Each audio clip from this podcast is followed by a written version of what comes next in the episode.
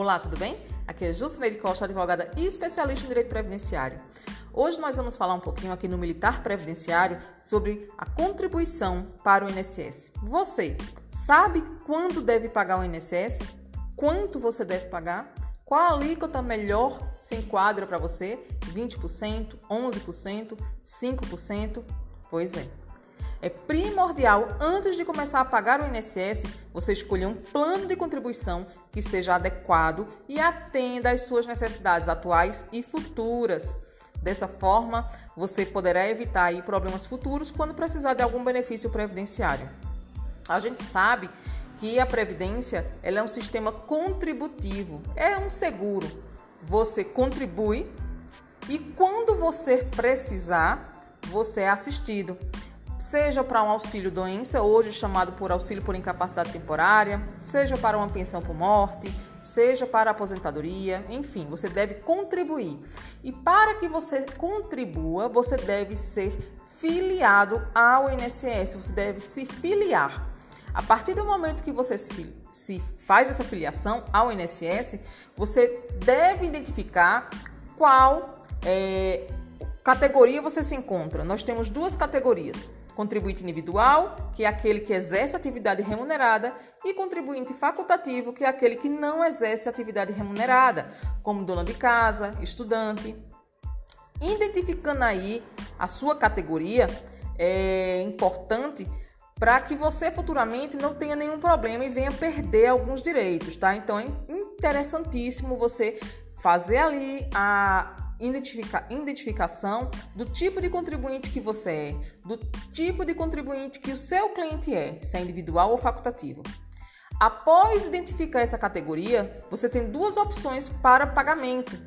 Primeiro, plano normal ou o plano simplificado. Vou te explicar.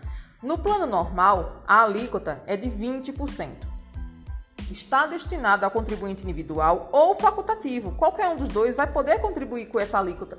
Essa alíquota é a alíquota maior de contribuição. Ela é direcionada para aquelas pessoas que pretendem se aposentar com valores acima de um salário mínimo, tá ok? É, você vai poder se aposentar por idade ou por tempo de contribuição com um valor acima de um salário mínimo mensal vai poder também utilizar esse período, esse tempo aí, para outro regime da Previdência Social por meio do CTC, que é a certidão de tempo de contribuição. Já o plano simplificado, você vai ter duas opções de, de pagamento, de alíquota, a de 11% ou 5%. Vamos lá. Na alíquota de 11%, ela é voltada para o contribuinte individual que não presta serviço, nem tem relação de emprego com pessoa jurídica. Importante essa observação, tá? Ela é voltada também para o contribuinte facultativo, que é aquele que não exerce atividade remunerada. Qualquer um dos dois vai poder fazer esse, esse pagamento nesse percentual. Lembrando que vai se limitar ao valor de um salário mínimo, tá ok? Não vai ter direito à aposentadoria por tempo de contribuição, exceto se complementar a renda com incidência de juros, tá? Então é importante você conseguir identificar qual categoria adequada e qual o melhor plano para você. Não vai ter direito a utilizar o tempo de, é, o tempo de contribuição para outro regime da Previdência. Já o percentual de 5%, ele é voltado para o contribuinte facultativo apenas, tá? Baixa renda com inscrição no CAD único, não deve exercer atividade remunerada, não pode ter renda própria e vai se limitar também a um valor de um salário mínimo.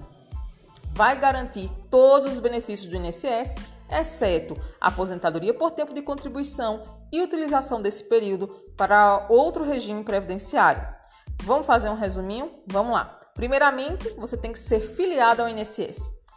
É, depois disso, você deve identificar qual categoria você se encontra, qual categoria o seu cliente se encontra. Se é contribuinte individual, se é contribuinte facultativo. É, você deve identificar qual o valor que você quer receber ao se aposentar.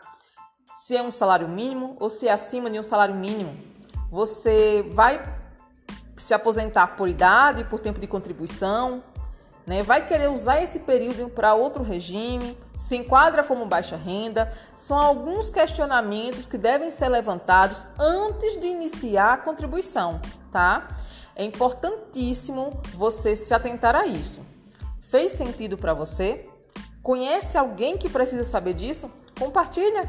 Amanhã voltaremos com mais informações aqui no Militar Previdenciário. Até mais!